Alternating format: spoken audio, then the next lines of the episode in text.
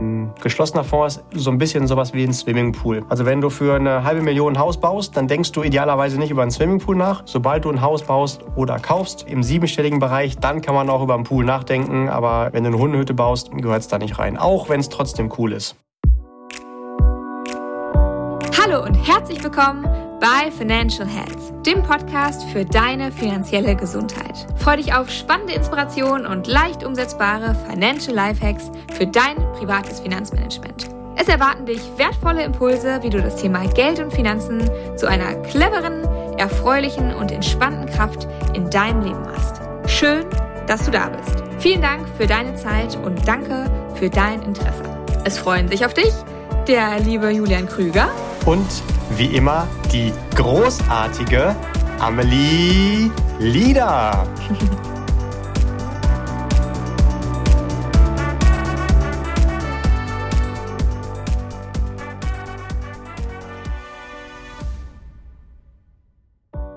Ja, herzlich willkommen, lieber Listener, zu einer neuen Folge und heute auch ein wirklich etwas schwierigeres Thema.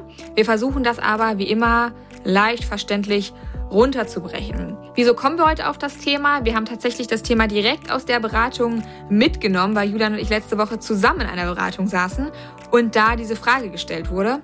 Und dann haben wir uns gedacht, da machen wir doch direkt mal eine Folge draus. Heute soll es nämlich um offene und geschlossene Fonds gehen. Wir fangen aber mal ganz vorne an, für alle die, die davon vielleicht noch gar nichts gehört haben, von offen und geschlossen und überhaupt. Was ist denn eigentlich ein Fonds, lieber Julian? Ja, wenn wir jetzt ins Wörterbuch schauen, dann stellen wir fest, ein Fonds ist nichts anderes als ein Topf.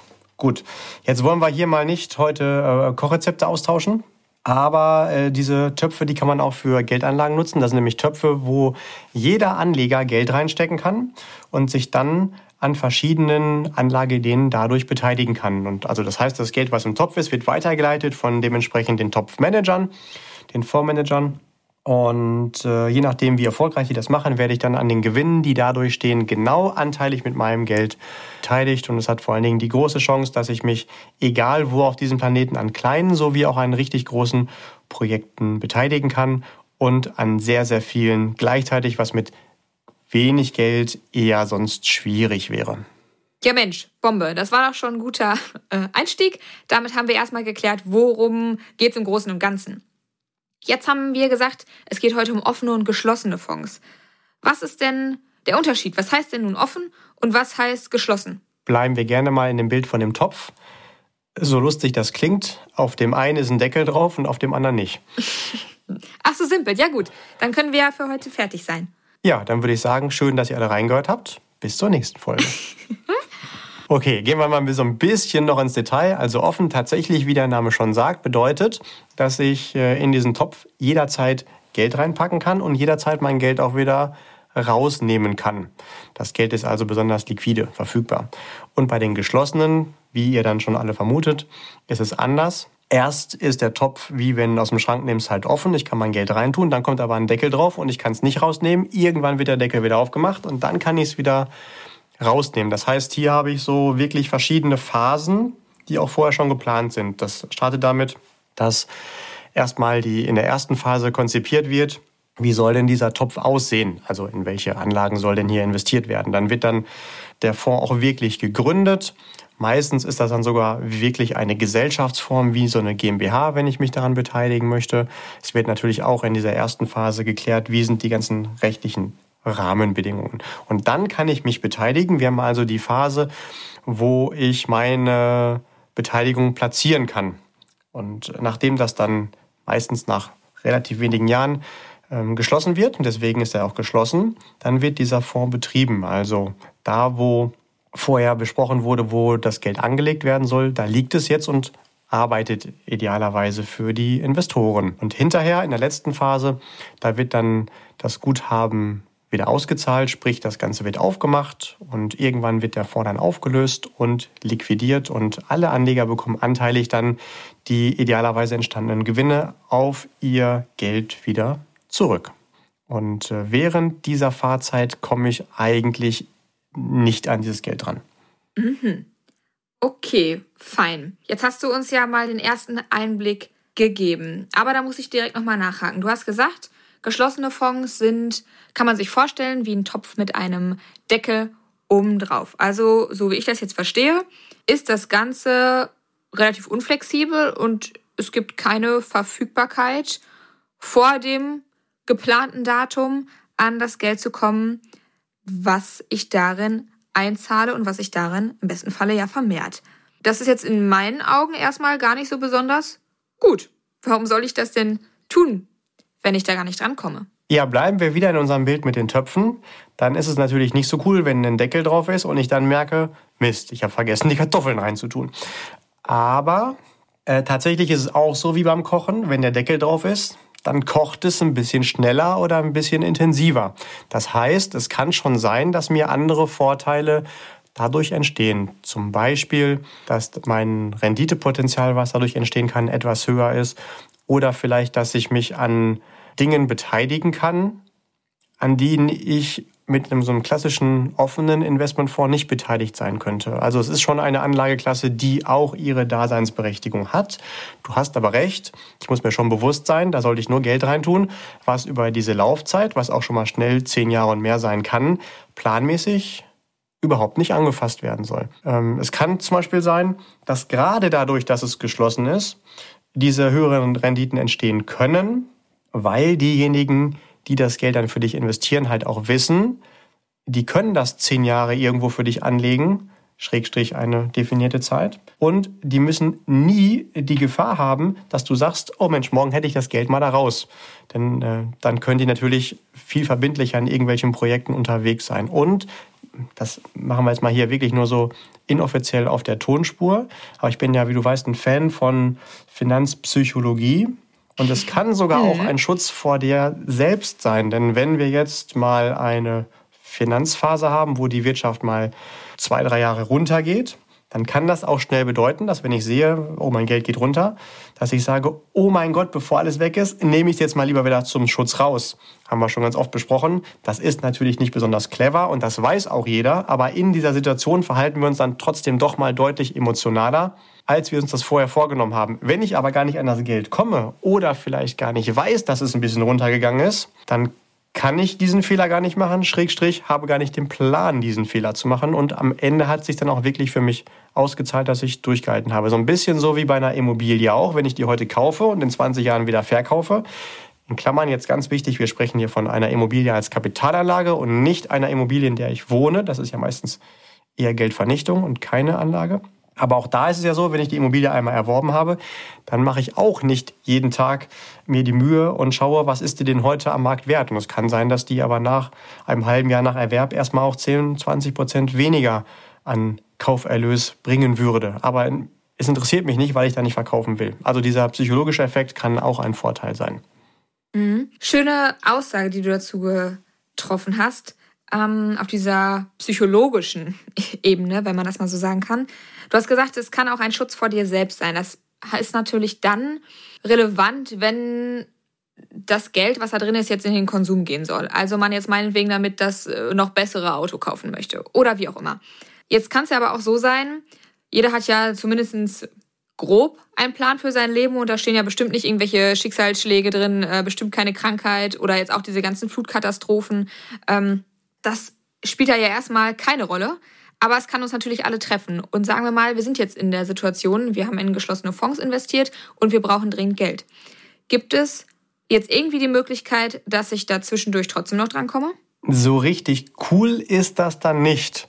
Kannst du dir wieder vorstellen, wie wenn du mit deinem Topf am Kochen bist und ich habe mega Hunger, komm nach Hause und du sagst, Herr Julian, Essen ist in einer Stunde fertig und ich sage, mir steht egal, ich habe jetzt Hunger äh, dann schmeckt das, was du bis dahin gekocht hast, vielleicht nicht so richtig gut und ähm, ist vielleicht sogar noch ungesund dazu, wenn es äh, vielleicht noch nicht durch ist. Ne? Aber wieder ein tolles ähm, Beispiel. Wo hast du die immer her? Ja, das Zeug heißt ja Fonds, ne? Also ähm, Ach so, ja, ja, klar. Ja, und ähm, also es gibt schon solche Möglichkeiten, das nennt sich dann Zweitmarkt. Das bedeutet aber, dass ich irgendjemanden finden muss auf eben einem zweiten Markt, der bereit ist, mir zu dem Zeitpunkt das Ganze, was ich da gerade habe, abzukaufen. Ähm, allerdings ist das so, dass die Nachfrage ja nicht besonders hoch ist und ich dann halt, wenn ich überhaupt jemanden finde, sein Angebot dementsprechend auch annehmen muss. Und wenn der mir halt deutlich weniger bietet als das, was ich glaube, was es zu diesem Zeitpunkt wert ist, dann kann ich halt entweder sagen, ich gebe es ab, zu deutlich weniger, als ich mir vorgestellt habe, oder halt auch nicht. Das heißt, nochmal hier ganz klar an dieser Stelle da bitte, wenn man das macht, nur Geld reinpacken, von dem man zu 99, Periode 9 Prozent sagen kann über die gesamte Laufzeit, vergesse ich quasi, dass ich das Geld habe. Und auch im Notfall und in Dingen, die ich nicht eingeplant habe, habe ich noch genug andere Gelder liegen, auf die ich dann zurückgreifen kann. Vielleicht können wir dann nachher auch nochmal drüber sprechen. Das bedeutet vor allem auch, dass egal wie Rendite aussichtsreich oder wie toll so eine Anlage vielleicht sein kann oder wie schön sie mir verkauft wird, manchmal ja auch, auf gar keinen Fall stecke ich da einen zu beträchtlichen Anteil meines Gesamtvermögens ein. Mhm. Okay, also gut, dass du das nochmal so klar gesagt hast. Jetzt haben wir ja kurz einmal schon aufgegriffen, okay, was sind denn eigentlich die Unterschiede von geschlossenen und offenen?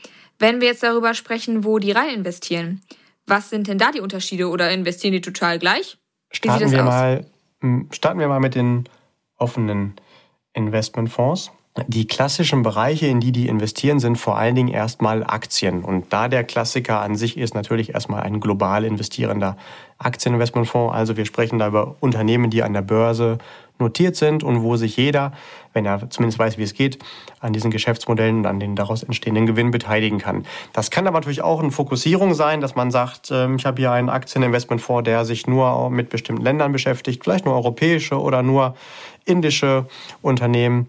Da gibt es ja viele verschiedene Ideen und äh, Schwerpunkte. Es kann aber auch sein, dass sich da vielleicht ein Aktienfonds speziell nur mit einer Branche beschäftigt, zum Beispiel dem Gesundheitssektor. Das ist eigentlich das, woran man als erstes denkt, wenn man hört Investmentfonds. Das ist aber nicht alles im Rahmen von offenen Investmentfonds. Die können auch in festverzinsliche Wertpapiere, also Renten bzw. Bonds oder ähnliche Dinge investieren. Wer da genauer wissen will, was es ist, dazu gibt es auch weitere Podcast-Folgen hier. Offene Investmentfonds können auch in Immobilienprojekte investieren, also mir die Chance geben, mit auch kleinen Beträgen mich an vielen Immobilien gewerblich zu beteiligen. Dann sprechen wir über einen Immobilienfonds oder ähm, das können auch Rohstoffe sein, wie zum Beispiel ähm, Edelmetalle oder sonstige Bodenschätze. Wobei vielleicht als kleine Ergänzung beim Immobilienfonds, der ist quasi halb offen. Da kann ich auch nicht jeden Tag rein und raus. In der Regel habe ich da zum Beispiel dann eine einjährige Kündigungsfrist. Also das sind die offenen und dem gegenüber stehen jetzt die geschlossenen, die sich jetzt nicht in den gleichen Anlageklassen nur mit der Eigenschaft beteiligen, dass ich nicht da rein kann, sondern das sind schon auch andere Zielmärkte.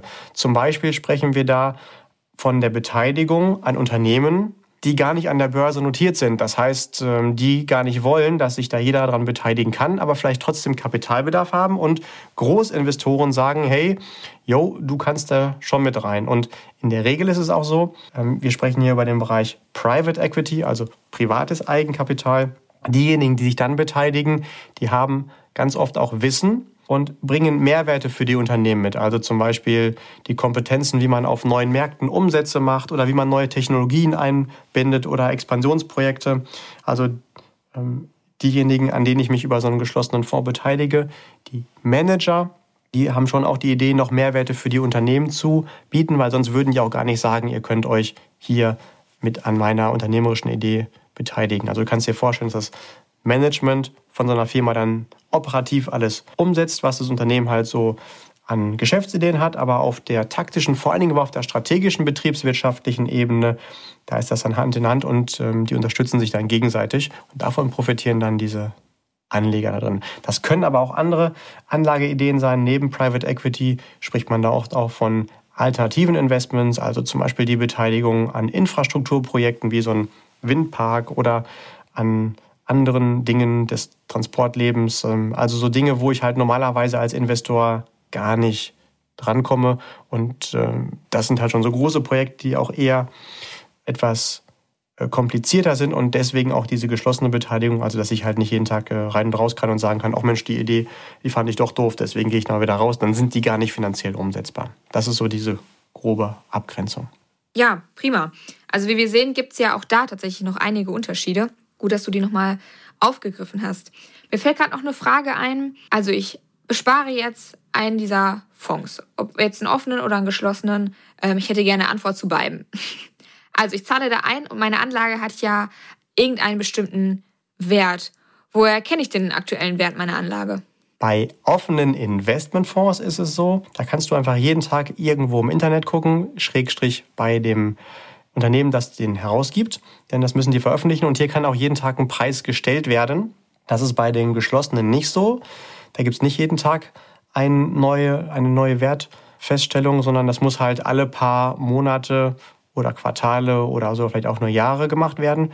In der Regel machen das dann große Wirtschaftsprüfungsunternehmen und die machen sich dann Gedanken, weil ja eben nicht über den Markt der Preis festgestellt wird nach Angebot und Nachfrage. Was könnte das denn jetzt wert sein? Das überlegen die und ähm, das wird dann immer wieder da eingepreist. Das kann man sich eher so ein bisschen sprungfixer vorstellen, wie so eine Treppenstufe. Ne? Das, wenn man jetzt bei den offenen quasi eine durchgehende Linie hat, dann ist es bei den geschlossenen eher so ähm, in festen Abständen. Je nachdem, welche Anlagen ich da habe, sind die mal kleiner oder größer.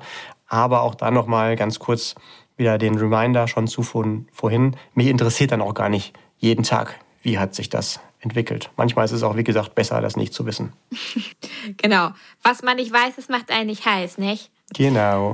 Gut. Ähm, da fällt mir noch eine Frage ein. Hat okay, du bist ganz schön neugierig. Äh, ja, Frechheit, oder?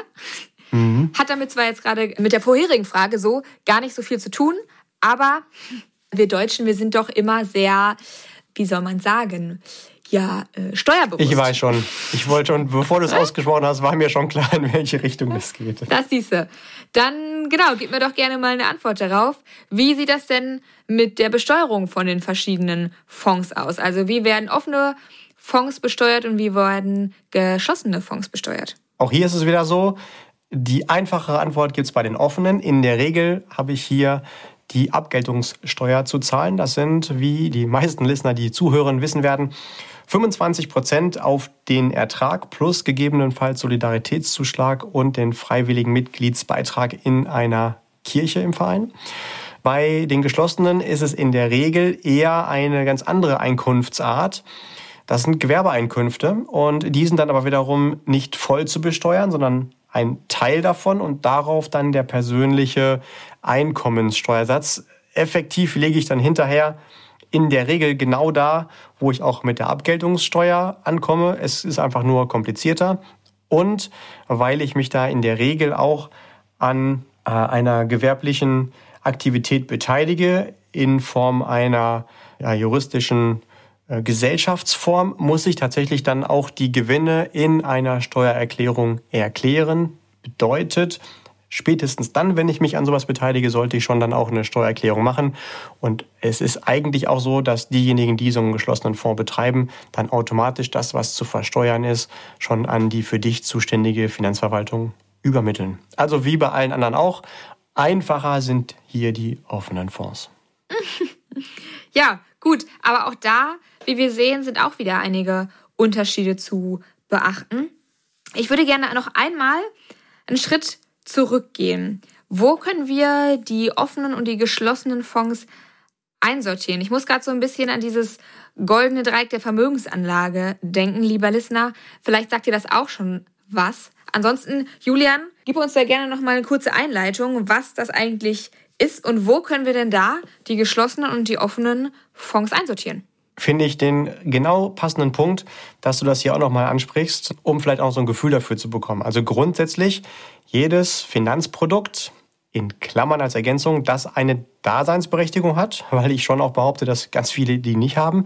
Aber jedes Finanzprodukt, was eine Daseinsberechtigung hat, kann man in dem ganz klassischen goldenen Dreieck der Vermögensanlage irgendwo positionieren. Stell dir vor, ein Dreieck vor dir und an alle drei Ecken schreibst du eine andere Betitelung.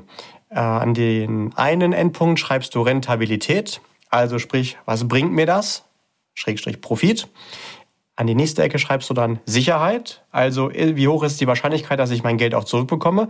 Und an die dritte verbleibende Ecke schreiben wir Liquidität dran, also die Möglichkeit, dass ich mein Geld auch immer verfügen kann. Und ein äh, offener Investmentfonds, ich nehme jetzt nochmal ganz klassisch den offenen Aktieninvestmentfonds. Wie gesagt, das ist so eigentlich der Hauptbereich dort und äh, von dem bin ich auch ein wirklich sehr großer Fan. Der hat unter anderem den Vorteil, dass er alle diese drei Punkte richtig gut berücksichtigt. Das ist quasi die ideale Kombination aus diesen drei Punkten, die ja alle wichtig sind für einen Anleger. Und deswegen ist das auch das ideale Anlageprodukt für den ganz klassischen Sparer, Schrägstrich denjenigen, der sein Vermögen aufbauen will, Schrägstrich, der etwas für seine Altersvorsorge tun möchte. Und wenn wir jetzt schauen, wo befindet sich denn der durchschnittliche geschlossene Investmentfonds, auch hier gibt es natürlich wieder viele große Unterschiede, dann stellten wir schon fest, Liquidität, das sieht nicht so gut aus. Also ich kann halt nicht jeden Tag über das Geld verfügen. Das bedeutet, den Punkt, den ich jetzt in diesem goldenen Dreieck da malen würde, oder die runde Fläche, ist auf jeden Fall weiter weggerückt von Liquidität. Sicherheit kann man sich streiten, das liegt jetzt an jedem einzelnen Projekt. Äh, aber die Idee ist es, dass wir vielleicht in der Rentabilität dann ein ganz klein bisschen höher liegen. Auch da, klar, gibt es jetzt wieder Unterschiede von Projekten, die mehr oder weniger Rendite anstreben. Aber wir sehen schon, die Punkte sind nicht deckungsgleich. Und damit kann eine geschlossene Beteiligung für mich, wenn sie für mich in Frage kommt, eine Ergänzung sein im Gesamtportfolio. Also Portfolio ist der Begriff für ähm, alle meine Anlagen zusammengefasst und aufeinander abgestimmt. Okay, prima. Ja, fand ich nochmal ganz gut und irgendwie ganz wichtig, dass man das auch da nochmal ganz gut einsortieren kann, um einfach zu wissen, okay, wo befinden wir uns einfach mit den verschiedenen Anlagen. Jetzt hast du ja gerade als letztes gesagt, ähm, sagen wir mal, es kommt für mich in Betracht, in einen geschlossenen Fonds zu investieren. Mal angenommen, ich spare im Monat 100 Euro. Wie viel würde denn jetzt nach deiner Empfehlung in zum Beispiel einen geschlossenen Fonds hineinfließen von den 100 Euro. Wenn 100 Euro alles ist, was du an Vermögensaufbau betreibst, dann würdest du idealerweise gar nichts in so einen geschlossenen Fonds packen. Mhm. Dafür ist das viel zu wenig und 100 Euro, da sprechen wir ja über Basisvermögensaufbau. Mhm. Eigentlich sind die auch eher nicht für Sparpläne gedacht, sondern eher für, ich habe größere Anlagesummen und einen kleinen Teil davon möchte ich jetzt bei einer Anlage mal da reinpacken. Also da sprechen wir auch nicht über, ich besitze 5.000 Euro oder 10.000 Euro, sondern gehen da schon eigentlich eher in sechs- bis siebenstellige Vermögenswerte aufwärts und dann möchte ich halt einen Teil davon dann in diesem Bereich einbringen, ähm, weil du ja weißt, eine der goldenen Regeln langfristig erfolgreichen Vermögensaufbaus ist Streuung, also Diversifikation, Schrägstrich, ähm, don't put all your eggs in just one basket und dann würde man das dementsprechend als Ergänzung auch dazu nehmen. In Sonderfällen auch schon mal so in mittleren fünfstelligen Beträgen, aber eigentlich sind wir da schon im sechsstelligen Bereich. Und dann gilt natürlich auch wieder, auf gar keinen Fall werden wir das gesamte Geld da reinstecken, sondern da fällt mir gerade so ein Witz ein, vielleicht ein Drittel, maximal aber auf jeden Fall ein Viertel. Also natürlich äh, andersrum natürlich gemeint. Äh, also ähm, auch von großen Vermögen nimmt man halt dann nur ein größeres Kuchenstück.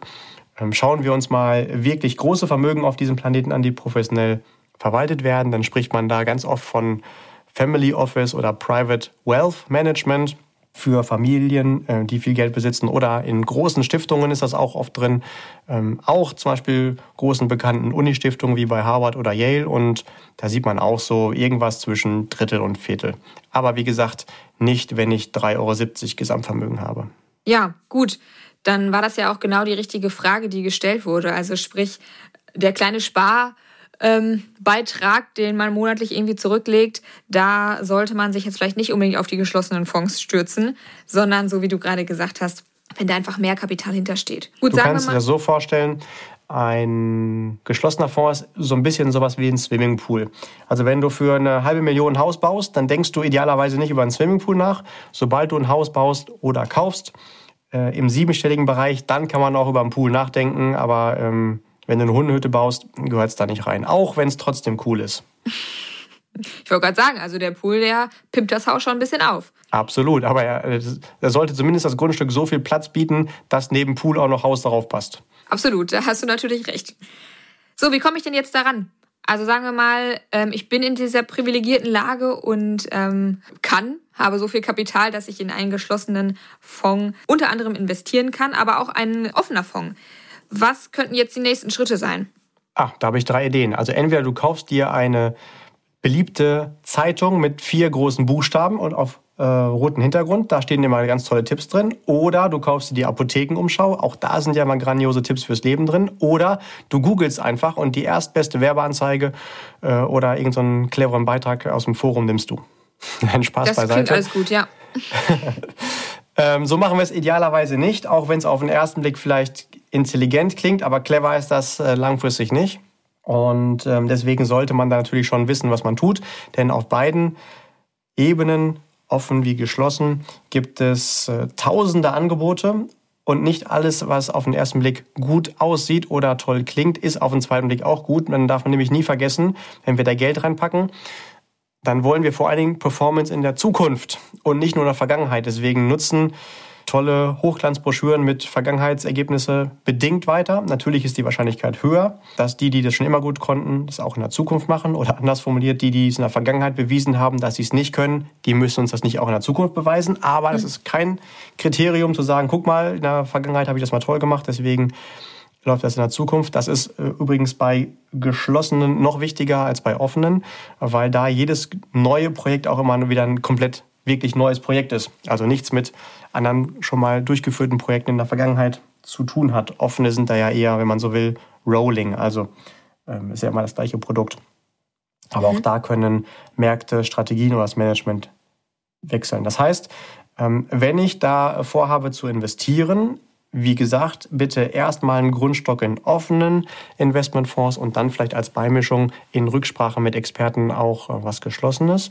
Dann sollte ich schon einen Auswahlprozess haben, der ein Auswahlprozess ist. Also ich gucke nicht, der Chart in der Vergangenheit war toll oder der Ansprechpartner ist sympathisch oder die haben tolle Werbegeschenke oder das klingt fantastisch oder ich habe jetzt die Idee, Wasserstoff ist die neue Energiequelle der Zukunft und deswegen setze ich alles da drauf, sondern das sollte schon was wirklich Professionelles sein. Idealerweise ist das ein mehrstufiger Auswahlprozess, der wirklich davon Experten gemacht wird und dokumentiert ist.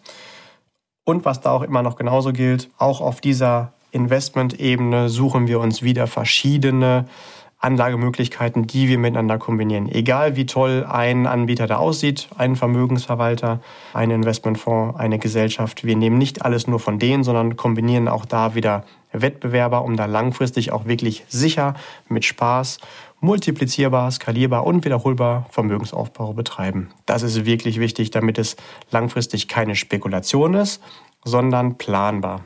Ah, schön. Das waren doch sehr, sehr schöne abschließende Worte. Ich würde sagen, dass es das auch für heute mit dieser ganzen schweren Kost zum Thema offene und geschlossene Fonds gewesen sein soll. Das war ja doch irgendwie ein recht komplexes Thema. Ich hoffe, dass wir es doch ein bisschen anschaulich rüberbringen konnten. Genau, vielleicht bist du, lieber Listener, auch schon mal bei deinem eigenen Konzept über offene und geschlossene Fonds gestolpert und hast dich gefragt, was ist denn eigentlich der Unterschied, genauso wie es ähm, unserer Kundin ergangen ist. Lieber Julian, wenn du nicht noch was hinzuzufügen hast, dann würde ich mich bei dir ganz, ganz herzlich für deine ganze Zeit und die guten Erklärungen bedanken. Aber du sollst natürlich erstmal das letzte Wort haben. Ich bedanke mich bei dir mit einem virtuellen Blumenstrauß, mm. ganz nach der Philosophie, wenn du Blumen magst, dann verschenkst du einen Blumenstrauß. Wenn du sie wirklich liebst, dann gießt du sie und pflegst sie jeden Tag und sorgst dafür, dass sie Licht bekommen. Das habe ich in dem Fall für dich getan.